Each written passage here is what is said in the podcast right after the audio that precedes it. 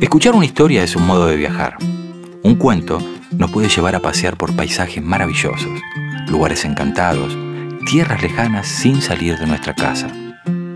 Estas narraciones son para todos los niños y niñas que aman las aventuras y la diversión.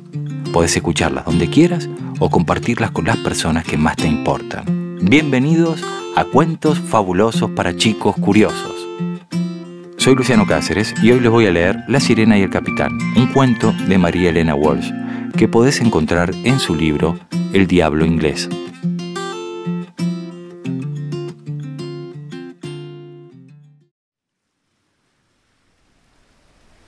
En noches de luna llena, por el río Paraná, una sirena cantando va.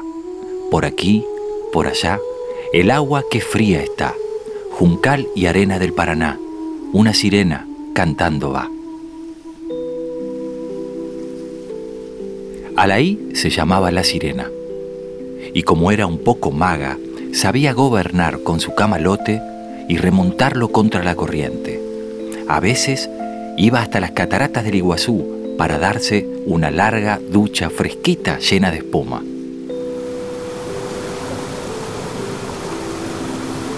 Después tomaba sol en la orilla y conversaba con los muchos amigos que tenía por el agua, el cielo y la tierra. Ninguno le hacía daño. Hasta los que parecían más malos, como los caimanes y las víboras, se le acercaban mimosos.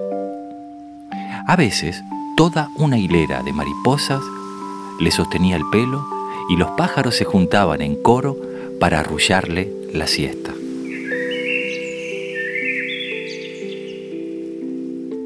Hace muchos años de esto, América todavía era India y no habían llegado los españoles con sus barbas y sus barcos. Las pocas personas que alguna vez habían entrevisto a Alaí creían que era un sueño y corrían a frotarse los ojos con un cuento para espantar la visión de esa hermosa criatura, mitad muchacha y mitad pez. Una noche de luna a la I, se puso a cantar como de costumbre. Y tanto se entretuvo y tan fuerte cantaba recostada en la orilla lejos de su camalote, que no oyó que por el agua se acercaba un enorme barco con las velas desplegadas. Los hombres del barco también remaban cantando. Soy marinero y aventurero, vengo de España y ole. Quiero gloria, quiero dinero y con los dos volveré. Para mí será el dinero y la gloria para el rey. ¡Calla! Dijo el capitán, que era flaco y barbudo, como Don Quijote. ¡Callad! Que alguien está cantando mejor que vosotros. será quizás un pintado pajarillo, cual la bubilla o el estornino, capitán, le dijo un marinero tonto. Calla, que los pajarillos no cantan de noche. Tirad anclas. Vamos a tierra, capitán. No, iré yo solo. El barco amarró suavemente muy cerca de la isla que al ver a los hombres enmudeció y trató de deslizarse hasta su camalote para huir. El capitán saltó a la orilla y la sorprendió. Alaí se quedó quieta, muerta de miedo, mientras cundía la alarma entre todos sus amigos. ¿Quién vive? preguntó el capitán, don Gonzalo de Valdepeñas y Villatuerta de Calabacete, que así se llamaba. La sirena no contestó y trató de escapar. ¡Alto ahí! El capitán lanzó su farola y... Una sirena vive Dios. Estaré soñando. ¿Qué cosas se ven en estas embrujadas tierras? Más raro es usted, señor, dijo Alaí. Todo vestido de lata y más peludo que un mono.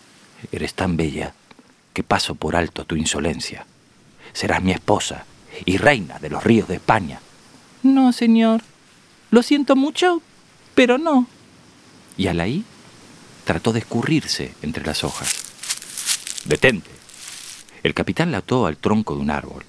En las ramas los pajaritos temblaban por la suerte de su querida sirena. Haré un cofre y te encerraré para que no te escapes. El capitán sacó su hacha y allí mismo se puso a cortar un árbol para construir la jaula para la pobre sirena. ¡Ay! Tengo frío, dijo Laí.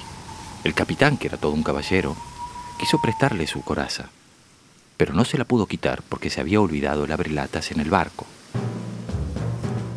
A todo esto, los amigos de Alaí se habían dado la voz de alarma y cuchicheaban entre las hojas mientras el capitán talaba el árbol. Varios caimanes salieron del agua y se acercaron sigilosos. Muy cerca relampaguearon los ojos del tigre con toda su familia. Cien monitos saltaron de árbol en árbol hasta llegar al pie de la isla. Un regimiento de pájaros carpinteros avanzaba en fila india.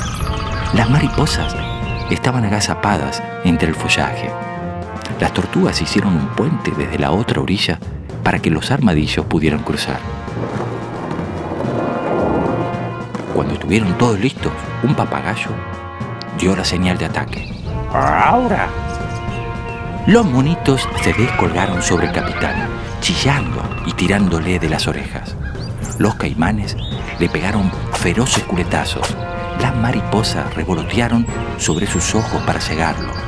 Dos culebras se le enredaron en los pies para hacerlo tropezar. El tigre, la tigra y los tigrecitos le mostraron uñas y colmillos, porque no hacía falta más. Luego llegó el escuadrón blindado de los mosquitos y obligaron al capitán a escapar despavorido y trepar por una escala de cuerda hasta la borda de su barco. ¡Alzad el ancla! ¡Levad amarras! ¡Izad las velas! ¡Huyamos de esta tierra de demonios! Mientras el barco soltaba amarras, los pájaros carpinteros terminaron el trabajo picoteando las cuerdas hasta liberar a la pobre Alaí. Gracias amigos, gracias por este regalo, el más hermoso para mí, la libertad.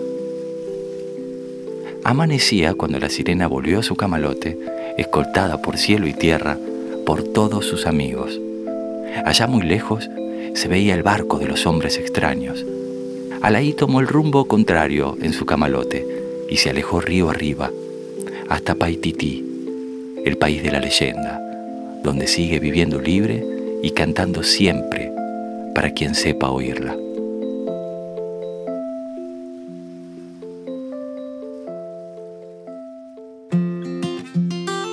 Aquí termina esta historia que escuchaste. Aquí termina esta historia que ya sos.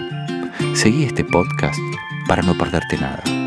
Busca más info sobre este y otros cuentos para chicos en penguinlibros.com.ar.